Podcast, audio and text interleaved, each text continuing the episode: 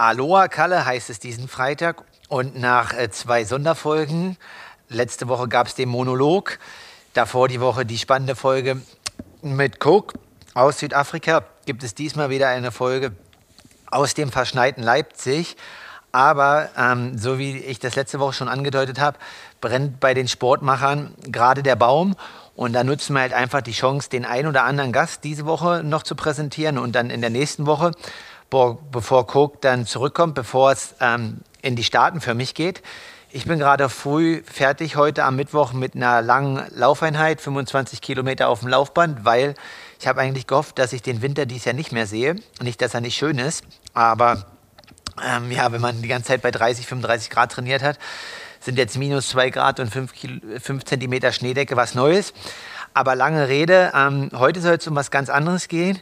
Wir haben heute einen Amateur zu Gast, ähm, der ja eigentlich in der Szene, sag ich mal, in Sachsen, Sachsen-Anhalt, äh, beziehungsweise vielleicht in Norddeutschland relativ bekannt ist. Ähm, für unsere anderen Hörer aus Deutschland noch nicht, aber im Endeffekt ist es eigentlich bei ihm, ähm, ja, werden wir irgendwie die Chance nutzen. Er ist, glaube ich, Mitte 40, das würde er ganz kurz gleich selber sagen, und kommt aus dem Leistungssportbereich Lauf, ist dann so ein bisschen im Triathlon hängen geblieben, hat das alles mal sein lassen, also hat eigentlich die Entwicklung die letzten 25 Jahre aktiv, passiv alles miterlebt und ähm, ja, da werden wir einfach mal eine kleine Zeitreise durch den Triathlon machen und ich würde auch behaupten, dass er einer der ist, die vor 20 Jahren alle Trainingsfehler in seiner Trainingsgruppe gemacht hat. Und da werden wir ihn fragen, was sie heute anders machen würden. Hallo Steffen, wie geht's dir? Hallo Kalle, schön, dass ich hier sein kann. Genau, kurze Frage nochmal zum Alter. Wie alt bist du? Äh, da warst du ziemlich nah dran. Ich bin 43, mache den Sport halt. Ähm, Leistungssport habe ich 1993 angefangen. Da bin ich auf die Sportschule nach Halle gegangen. Hab bis 2000 war ich dort, habe dann drei Jahre den Nachwuchs trainiert, dann aufgehört wegen Verletzungen und sowas, war dann in Magdeburg, habe da bei Herrn Eberding ähm, in der Trainingsgruppe von Frank Schauer, den du ja sicher auch sehr gut kennst, wieder ein bisschen mehr gemacht und dann 2007 mit dem Triathlon äh, ein bisschen ernsthafter angefangen. Okay, nee, das klingt ja erstmal interessant. Ähm, noch zurück ähm, ein bisschen in die Geschichte, weil wir auch den ähm, ein oder anderen hier ja immer mal erwähnen, auch aus dem Laufsport. Also Herr Eberding, was du gerade sagst, ich glaube, der ist 1980 ganz knapp an Olympia gescheitert. Ähm, Waldemar Schepinski war da. Worauf ich aber eigentlich hinaus will, ist ähm, so ein bisschen die Philosophie dort in der Trainingsgruppe. Also ich habe das ein oder andere Mal mit ein paar Jungs zusammen trainiert und wenn man sich heutzutage den Strava-Account von Frank anschaut, ähm, das, was der einen Kilometer runterreißt, also Belastungsverträglichkeit, war in der Gruppe gefragt es haben auch nicht alle durchgestanden. So ein bisschen ähm, war es das Prinzip, man wirft zehn Eier gegen die Wand und eins kommt durch. Oder ja, beschreib uns einfach mal das Training und die Dynamik ähm, von damals in der Gruppe. Also in dieser Gruppe muss ich sagen, war es ein bisschen anders, wie es jetzt der Frank macht. Also das, was Frank jetzt macht, ist halt wirklich, wirklich krass. Und er ist halt derjenige von dieser Gruppe damals, der durchgekommen ist. Der andere, der durchgekommen ist, ist der kleine Motschmann, den ich kenne als kleinen Zwölfjährigen dort. Ähm, ja, das ist schon krass. Also wir hatten damals bei Herrn Everding mehr Tempolauflastig. Also ich war ja auch Mittelstreckler für die 800 und 1500 und hatten da äh, Christian Gerke und Christian Seifert und die Konsorten noch mit dabei. Also es war sehr tempolauflastig, was wir dort gemacht haben. Da gab es solche Einheiten wie heute machen wir 4x1000 mit 20 Minuten Pause. Tempo 2,35. Ja, das, das waren so Trainingseinheiten, die kannte ich aus meiner Jugend bei Herrn Thier aus Halle halt nicht. Da war es dann doch sehr umfänglich. Und das waren so die zwei Trainings, äh, Welten, die ich kennengelernt habe. Also den Umfang in Halle und in Magdeburg dann doch wirklich mehr die Tempolauflastigkeit, äh, das kurze, harte. Das war so das, was ich gemacht habe. Okay, und dann hast du dich ja irgendwann, ähm, so wie man es dann halt mitbekommen, aus dem Leistungssport äh, Lauf verabschiedet. Ähm, hast dann erstmal Triathlon gemacht oder gar nichts? Mm, ja, es war dazwischen schon. Also ich habe 2000 aufgehört, habe dann erstmal gar nichts gemacht, hatte äh, eine ziemlich schwere Schulterverletzung. Die braucht man jetzt zum Laufen nicht so, aber es hat dann halt doch arg gehindert. Habe mich dann äh, dem Nachwuchs gewidmet, habe dort äh, am OSP in Halle Nachwuchs trainiert, drei Jahre lang, als, als Co-Trainer neben Herrn Thier. Und bin dann des Studium wegen nach Magdeburg und da habe ich halt ein bisschen wieder angefangen und äh, 2007 dann halt intensiv. Also ich hatte vorher schon 1998, glaube ich, schon mal das erste Mal reingeschnuppert in den Triathlon. Äh, da hat mich einer mit hingeschleppt. Äh, ich hatte ja auch in der Parallelklasse Falk Schopinski ähm, und die haben uns zum Halle-Triathlon mitgeschleppt und da bin ich noch mit einem Stadtrat gestartet.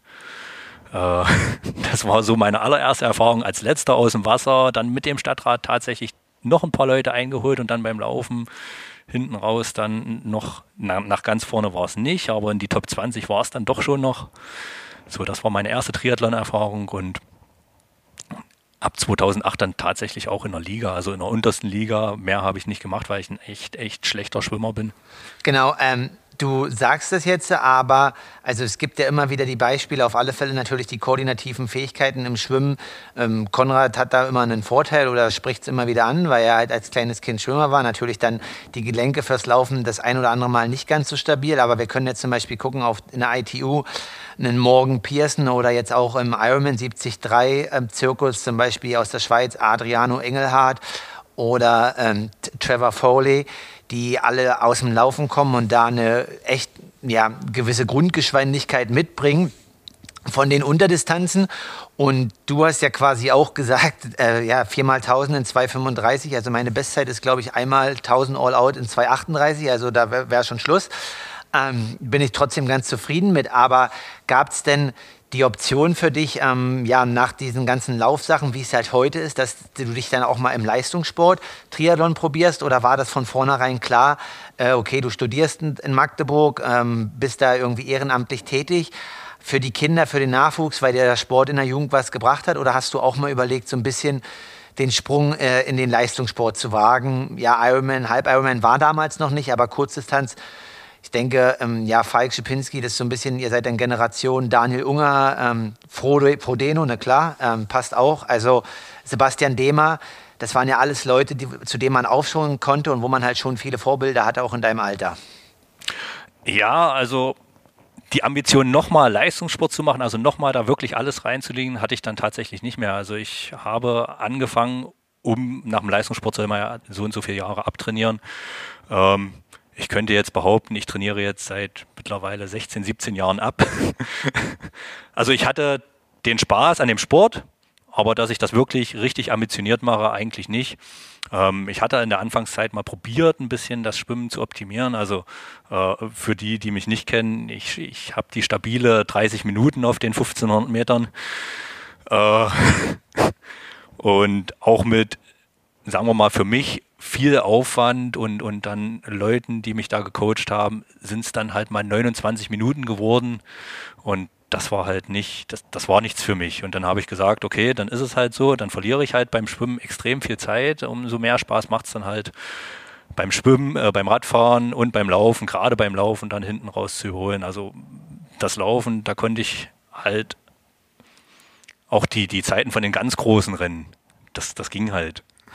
Ja, klar, wenn äh, auf alle Fälle ähm, das dann im, im Altersklassenbereich oder auch im, im, erweiterten starken Amateurbereich da diese Laufgeschwindigkeit mitbringst, da kann man auf alle Fälle schon noch viel mit besehen. Aber so wie du halt sagst, ne, also auch damals war es schon, wenn du halt dann so richtig im Schwimmen eine Packung kassiert hast, ging halt auch nicht mehr. Aber ja, ist ja auf alle Fälle auch ein Weg und umso schöner zeigt sich ja irgendwie, ähm, was wir jetzt auch im Vorgespräch hatten, du bist so ein bisschen dabei, ähm, das, was dir der Sport in der Jugend gegeben hat, das irgendwie zurückgegeben, zurückzugeben, ähm, obwohl du jetzt natürlich auch Vollzeit berufstätig bist, noch ein bisschen selber trainieren möchtest, da dies Jahr Ambition hast, ähm, bist aber aktiv im äh, Triathlonverein Merseburg.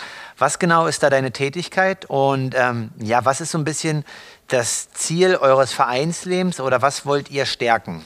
Na, ja, also ich bin ähm, seit 2015 im Triathlon Triathlon Club Merseburg und seit 2016 dort auch mit dem Vorstand ähm, für die Mitglieder. Ich bin der Mitgliederbeauftragte, das heißt, äh, ich koordiniere alles, was so die Leute, mich kennen sie alle und ich verteile das dann zu, wer zu Wettkämpfen fährt, wer hilft. Wir haben eigene Veranstaltungen, ähm, die wir so mit ans Laufen bringen. Drei Stück. Wir haben dieses Jahr unsere 50. Veranstaltung, die der Club organisiert. Also wir sind da schon sehr alt, alles ehrenamtlich.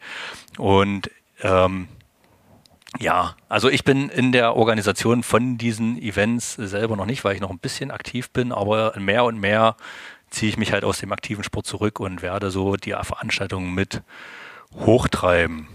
Okay, ähm, Veranstaltungen, also ähm, kurz um alle Hörer abzuholen. Also Merseburg ist ein Ort in Sachsen-Anhalt, ähm, relativ äh, nah an der Totalraffinerie Spergau gelegen, ist nicht ganz so weit weg, ist aber trotzdem von Leipzig gut erreichbar.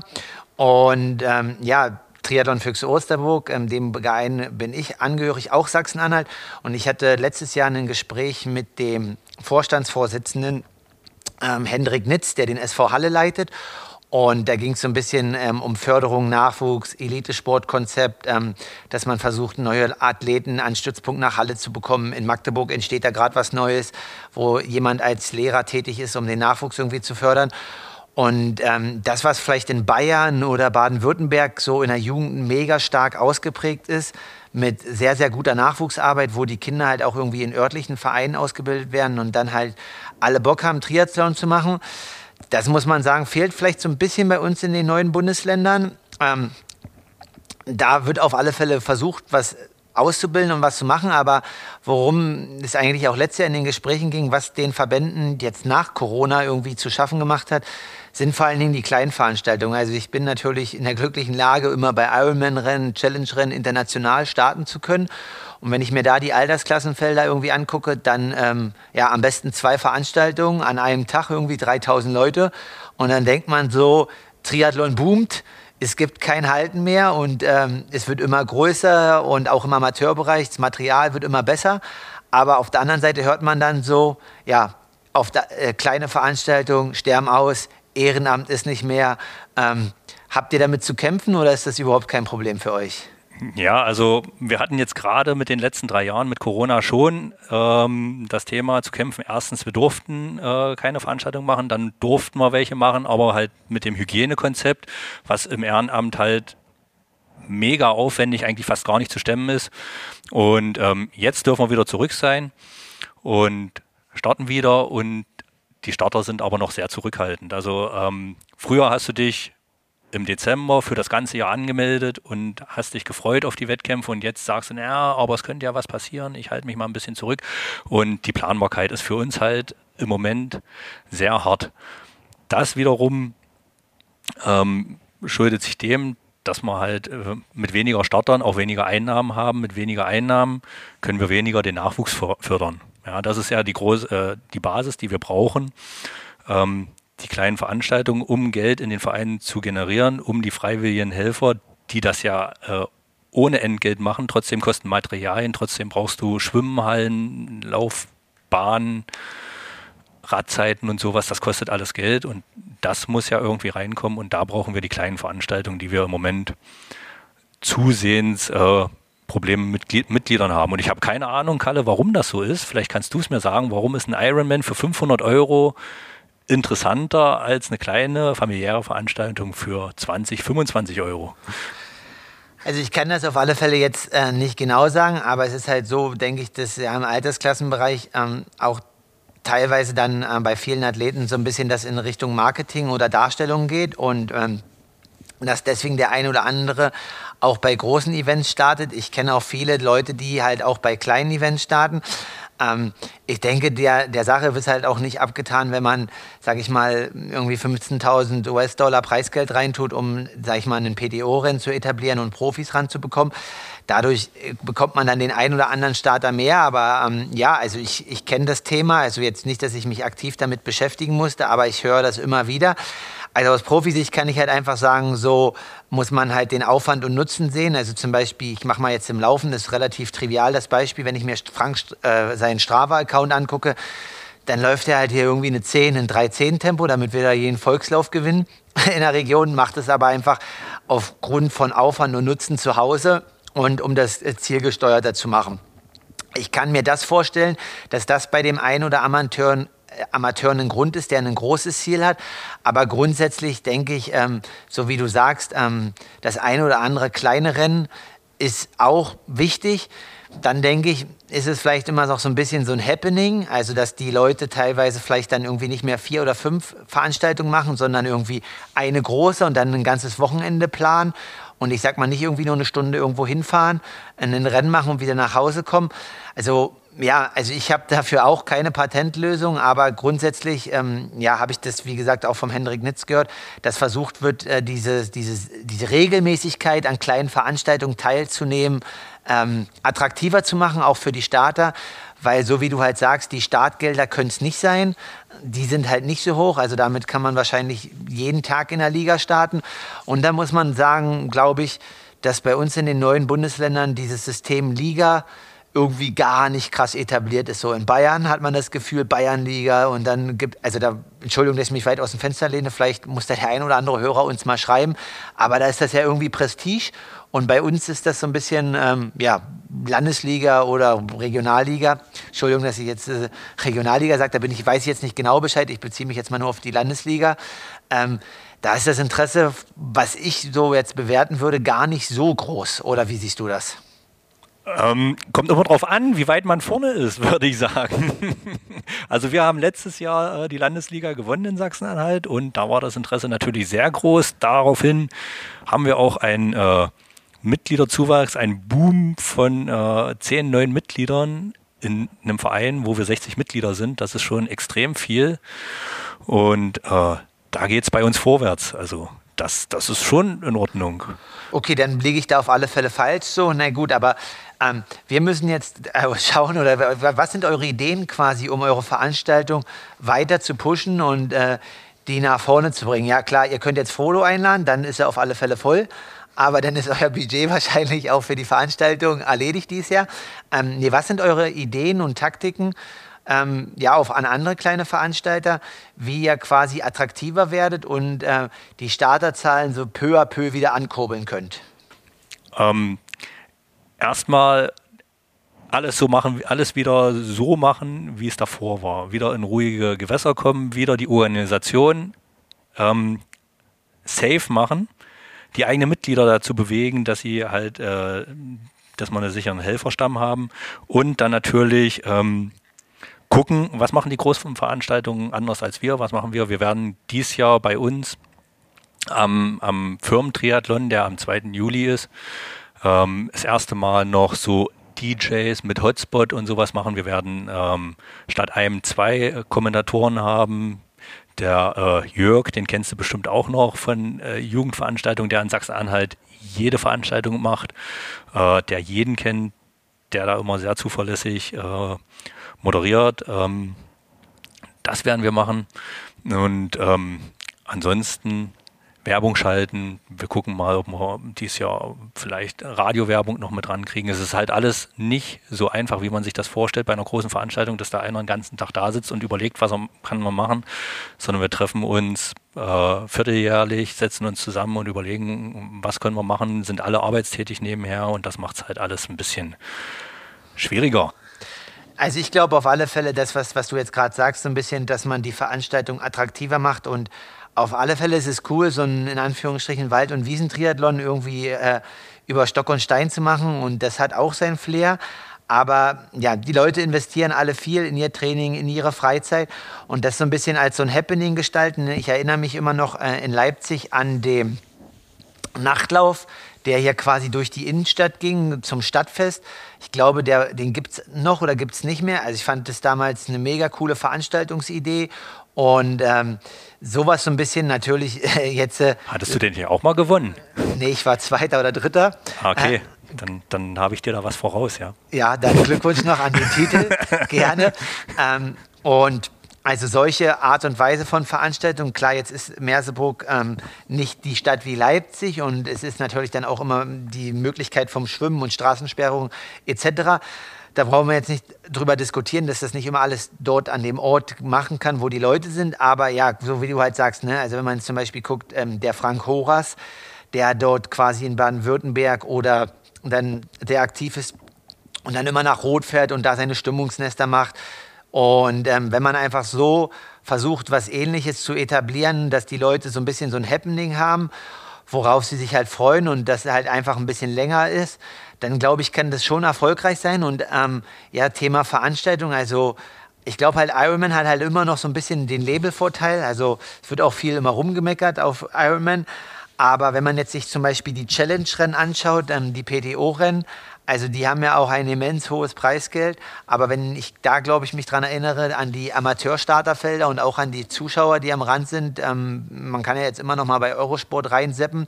Wir können auch Roman fragen, Roman Knobloch, der die äh, ja, moderiert, der hier bei Radio Leipzig ist.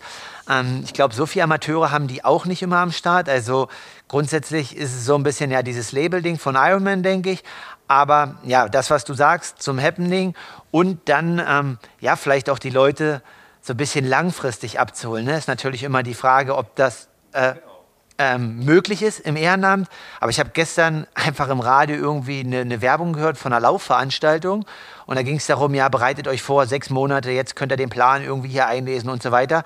Und dass man mittlerweile ja, die Leute irgendwie aktivieren muss, aber nicht nur für den einen Tag, sondern für einen längeren Zeitraum. Das ist auf jeden Fall eine sehr gute Idee. Das könnte man mal mitnehmen, dass man, sagen wir mal, durch den Firmentriathlon, bei uns beim Firmentriathlon machen ja tatsächlich Leute mit, die sonst mit dem Sport wirklich wenig zu tun haben. Die machen halt, einer schwimmt, einer fährt Rad, einer läuft. Und da treffen sich ja wirklich äh, durch die Reihe durch alle möglichen Leute und haben da Spaß. Es gibt Kuchen hinterher, es gibt äh, Getränke, der eine oder andere Sekt fließt auch. Also wirklich ähm, eine sehr familiäre Veranstaltung. Und wenn man denen jetzt vorher noch einen Trainingsplan machen würde, schauen wir mal. Also die Idee, Kalle, nehme ich mit. Gut, dann äh, nimmst du die mit. Du bist ja auch in guter Betreuung. Nee, also ob das dann immer hilfreich ist, weiß ich jetzt nicht. Aber ich glaube halt einfach so ein bisschen, dass ähm, ja, die Leute so irgendwie, die waren jetzt zwei Monate, nee, nicht zwei Monate, zwei Jahre so ein bisschen zu Hause, wurden gar nicht aktiv und ist natürlich immer alles mit Aufwand verbunden und man muss gucken, ob man das im Ehrenamt stemmen kann und wer das dann halt immer alles macht im Verein. Also ich kriege das so ein bisschen peripher mit, dass da viel Arbeit anfällt und ähm, ja, dann sagen halt Triathleten oft, sind ja auch egoistisch, brauchen viel Zeit für Training, dass sie halt da auf die Nebenarbeiten nicht so mega Lust haben und dann sagen, ja, okay, mach mal lieber du, mach mal lieber du und auch, wie du halt sagst, so Helfer zu finden für eine Veranstaltung, ähm, ja, gehe ich halt lieber vier Stunden Radfahren und sowas. Also ich finde es auf alle Fälle wichtig, dass das so kleine Veranstaltungen halt sind, vor allen Dingen für, für Nachwuchsathleten so. Also weil ähm, zum Beispiel, ja, meine Eintrittskarte damals ans Sportgymnasium war halt so ein Cross-Duathlon in Osterburg. Ähm, in der Landesliga, weil ich halt irgendwie mit 15 glücklicherweise bei den Männern Dritter wurde. Und, und ohne diese kleinen Veranstaltungen hätte ich halt diesen Weg irgendwie nie gehen können. Und so wie du halt sagst, ne, also wenn du halt irgendwie ein Schulkind, das sieht halt in der lokalen Zeitung vielleicht durch die Eltern was von einer Veranstaltung beim Triathlon und ist dann halt irgendwie mit 14, 15 beim Sprint-Triathlon Zehnter, vielleicht auch Fünfter und dann wird man halt vielleicht aufmerksam in der Ergebnisliste und dadurch entdeckt man halt vielleicht das ein oder andere Talent, was halt sonst auf der Strecke bleibt. Und wenn es halt irgendwann nur noch große Veranstaltungen gibt wie Ironman, Halb Ironman, dann haben wir definitiv ein Problem. Ja, also ich kann deinen Hörern nur noch mal sagen, geht mal zu kleinen Veranstaltungen, habt da mal Spaß und du hast mir auch versprochen, ich darf hier Anekdoten erzählen. Ähm, da habe ich eine, ähm, da war ich mal in Quedlinburg zu einem Cross-Duathlon. Äh, gelockt hat das Startgeld von zwei Euro. Das waren irgendwelche, ähm, das war eine Dame, die das von ihrem Mann übernommen hat. Die waren gefühlt alle über 80 ähm, du hast für zwei Euro einen Starterbeutel bekommen, du hast für zwei Euro Verpflegung bekommen. Die Strecken waren ein bisschen wild, das waren zehn Kilometer laufen, zehn Kilometer dieselbe Runde nochmal Radfahren und dann nochmal fünf Kilometer laufen. so was ganz Verrücktes. Ähm, am Start stand einer, für Musik hat gesorgt, ein Akkordeonspieler, der hat halt ich bin losgelaufen, der hat Akkordeon gespielt. Ich kam an zum Wechsel, er hat Akkordeon gespielt. Ich kam vom Rad, er hat Akkordeon, also er hat wahrscheinlich da drei Stunden lang Akkordeon durchgespielt.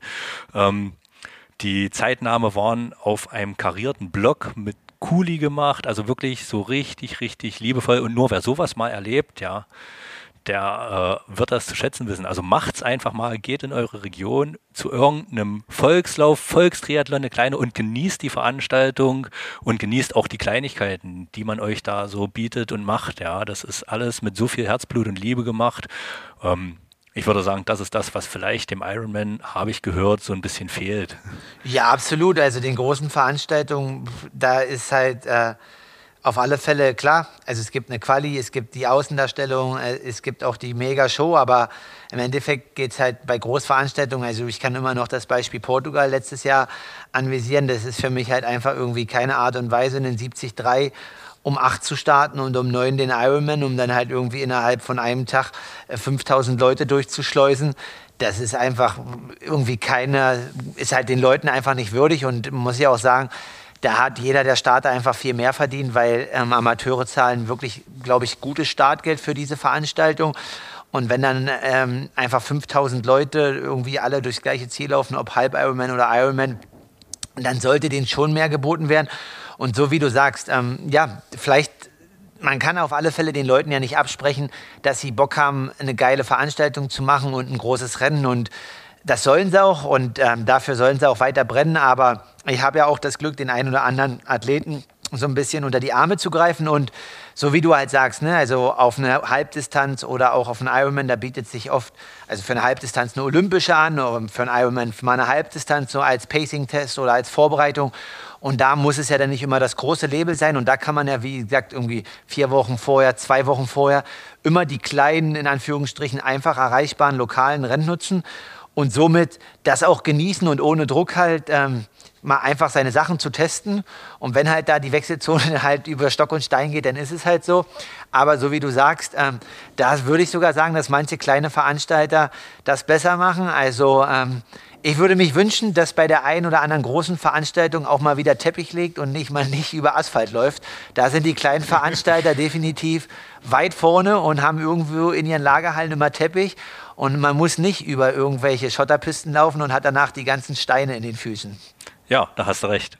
Und da, ich kann es nur mal wieder betonen, geht zu den kleinen Veranstaltungen. Das erste Juli-Wochenende kommt zum wunderschönen äh, Hassebachsee, direkt neben dem großen Geiseltalsee wenn ihr mal in Deutschland auf die Karte guckt, ein Riesensee, ein Riesenseegebiet hier bei uns um Leipzig. Guckt es euch mal an, da gibt es einen Haufen Veranstaltungen, die alle toll sind. Also ich bin ja immer noch dafür, für kleine Veranstaltungen plädiere ich immer wieder, aber ähm, auch ähm, an einen Verein oder andere Vereine, dass die kleinen Veranstalter mal den Mut haben sollten, ähm, Ende April einen Triathlon zu etablieren oder auch äh, im Oktober, weil da gibt es nichts. Eine Woche, du sagst, das erste Juli-Wochenende ist eine Woche nach Rot. Ähm, klar, Rot ist ausgebucht und ähm, ich weiß jetzt nicht, wie viele Leute hier aus der Region dort am Start sind, aber die werden dann wahrscheinlich nicht ähm, zu einem Sprint-Triathlon kommen, obwohl das teilweise auch sehr gut funktionieren soll. Ähm, Man muss gehört. ja nicht immer Höchstleistung, es geht nicht immer darum, Erster zu werden. Genau, na gut, ja. dann ähm, auf alle Fälle kommt vorbei, nutzt die Chance auch mal regional ähm, bei den einem oder anderen Rennen ähm, attraktiv zu sein. Und wenn ihr irgendwelche Empfehlungen habt, dann gebt die gerne her. Aber ähm, jetzt nochmal zur sportlichen Seite. Ähm, Steffen, du greifst dies ja nochmal an. Wo werden wir dich sehen und äh, wer sind deine stärksten Konkurrenten? Und wird es zum Duell mit Konrad kommen?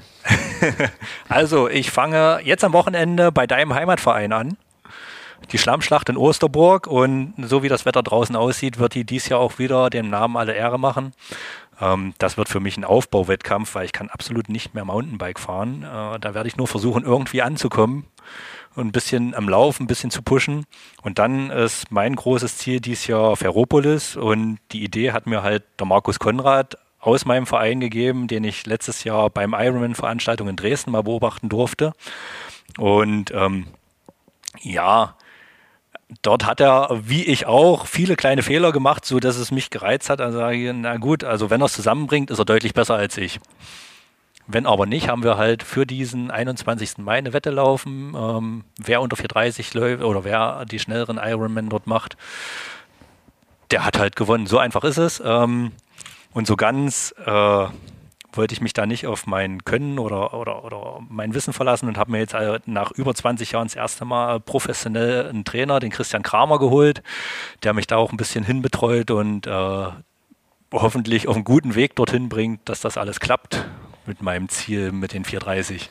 Also ähm, Grüße gehen raus an Ritti, ähm, Spitzname also von Christian Kramer. Also dann wird es mit dem Schwimmen auf alle Fälle dann auch was mit 26 Minuten dieses Jahr. Also ich denke, da bist du ja an einer guten Adresse. Was ich jetzt noch fragen würde, ist, ähm, du sagst, du trittst ein bisschen ruhiger, machst das Ganze nicht mehr. Verfolgst vielleicht das ein oder andere Mal den Podcast. Also im Schwimmen brauchen wir jetzt nicht ähm, drüber sprechen, aber zum Co-Host Konrad. Ich glaube, er ist letztes Jahr beim Leipzig-Halbmarathon hier irgendwie eine 1,17 gelaufen oder 1,18. Oh, er muss mich berichtigen, wenn er es hört. Aber Steffen, würdest du dich dieses Jahr noch auf ein Duell auslassen, einlassen? Äh, jetzt trainierst du ja wieder ordentlich. Traust du dir schon wieder eine 1,17 zu, schneller sogar? Und äh, für wann können wir das Duell der beiden Senioren datieren? Also, wo ich den Plan geschossen äh, habe für die 430, da habe ich mir mal eine ähm, 1,30 reingeschrieben ins Roadbook. Ich bin, ich würde behaupten, ich bin zurzeit safe bei einer 84 könnte ich rennen. Und ähm, weiß ich nicht, es gibt ja auch noch den neuen Wunderschuh, der mich ja nochmal 10 Sekunden pro Kilometer, wahrscheinlich 30 Sekunden pro Kilometer schneller macht. Und dann ist das durchaus möglich. Also ich denke, ähm, wenn das klappt im Mai und wenn ich gut durchkomme, dann werde ich ihn da irgendwo schon doch nochmal herausfordern. Ja? Und gucken wir mal. Okay, also es soll ja äh, im Oktober immer gute Halbmarathonläufe geben. Ähm, also Zum Beispiel am Geiseltalsee, ja, ein Halbmarathon direkt vor der Haustür. Ja, warum nicht? Genau, dann nutzen wir die Chance. Ich werde Konrad fragen, ob das mit den Schuhen ähm, immer so gut funktioniert, wie man sich das einbildet. Ähm, sie bringen auf alle Fälle was, aber laufen muss man trotzdem noch. Also ich bin gespannt, wir nehmen mit. Ähm, also man kann als Senior ein bisschen ruhiger treten, trotzdem dem Triathlon treu bleiben. Auch auf der anderen Seite, ja, finde richtig cool, dass du da im Ehrenamt tätig bist, dass du da versuchst, irgendwie was auf die Beine zu stellen, neben Berufstätigkeit und selber aktiv zu sein. Also ja, solche Leute braucht der Sport und ähm, cool, dass das halt auch jetzt irgendwie wieder auflebt, wenn du sagst halt zehn neue Mitglieder bei einer Mitgliederzahl von 60, also prozentual ein großer Zuwachs. Also wir hoffen, dass der Triathlon weiter wächst und ähm, ja, dann hoffen wir uns, dass wir uns bei der einen oder anderen Veranstaltung sehen. Ich nehme das auch als Ansporn. Vielleicht bekomme ich das auch mal hin, dann dieses Jahr die eine oder andere Koppeleinheit irgendwie regional zu machen. Und ähm, danke. Und vielleicht schaffen wir auch das ein oder andere gemeinsame Training diesen Sommer noch. Oh, das ist eine Einladung, auf jeden Fall. Solange du nicht aufs Laufband gehst und wir draußen laufen, mache ich gern mal mit. Okay, gut. Nein, äh, wenn Sommer ist, nutze ich auch wieder die schönen Temperaturen und auch, laufe auch wieder draußen. In dem Sinne, Steffen, was steht heute noch auf dem Trainingsplan? Heute steht gar nichts mehr drauf. Ich gehe jetzt arbeiten und komme 23 Uhr wieder und dann gehe ich einfach ins Bett und dann werde ich mich die nächsten zwei Tage ausruhen, um dann am Wochenende bei deinem Heimatverein bei der Schlammschlacht richtig zu rocken. Ähm, eine kurze Frage noch, weil ähm, ich höre das immer wieder und ähm, ich habe das jetzt nicht so oft glücklicherweise, aber ähm, du bist ja im Schichtdienst tätig, aber wenn ich jetzt quasi so Reisen habe und so weiter, dann ist es ja manchmal, dass ich auch spät irgendwie zu Hause ankomme, weil ich mal einen Flug hatte oder eine Reise und bin dann halt dann auch müde und sehe halt dann so teilweise irgendwie einen Drift-Impuls und es läuft nicht.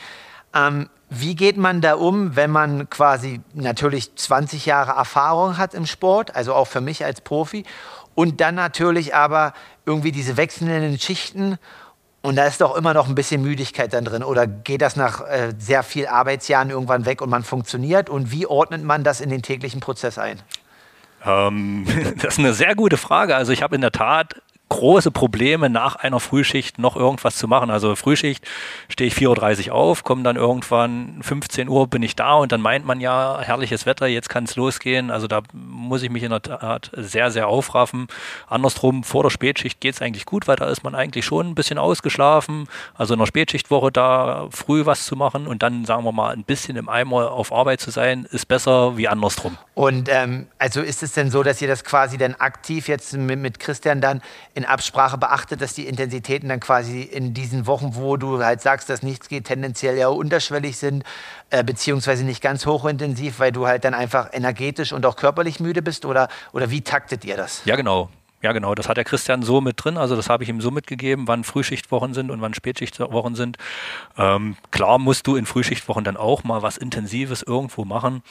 Ähm, und da versuche ich mich dann gezielt darauf vorzubereiten. Aber wenn es nicht geht, geht es halt nicht. Also man kann ja auch vorher nicht sagen, wie der Arbeitstag wird. Es ist, äh, klingt immer stupide, dass du da stehst.